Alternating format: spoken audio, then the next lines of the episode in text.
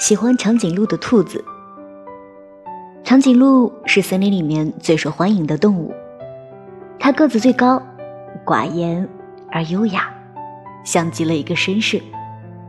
兔子喜欢长颈鹿，这个呀是整个森林都知道的。但是兔子为什么要把大家都叫去帮忙，就没有人知道了。兔子让大家站在一起。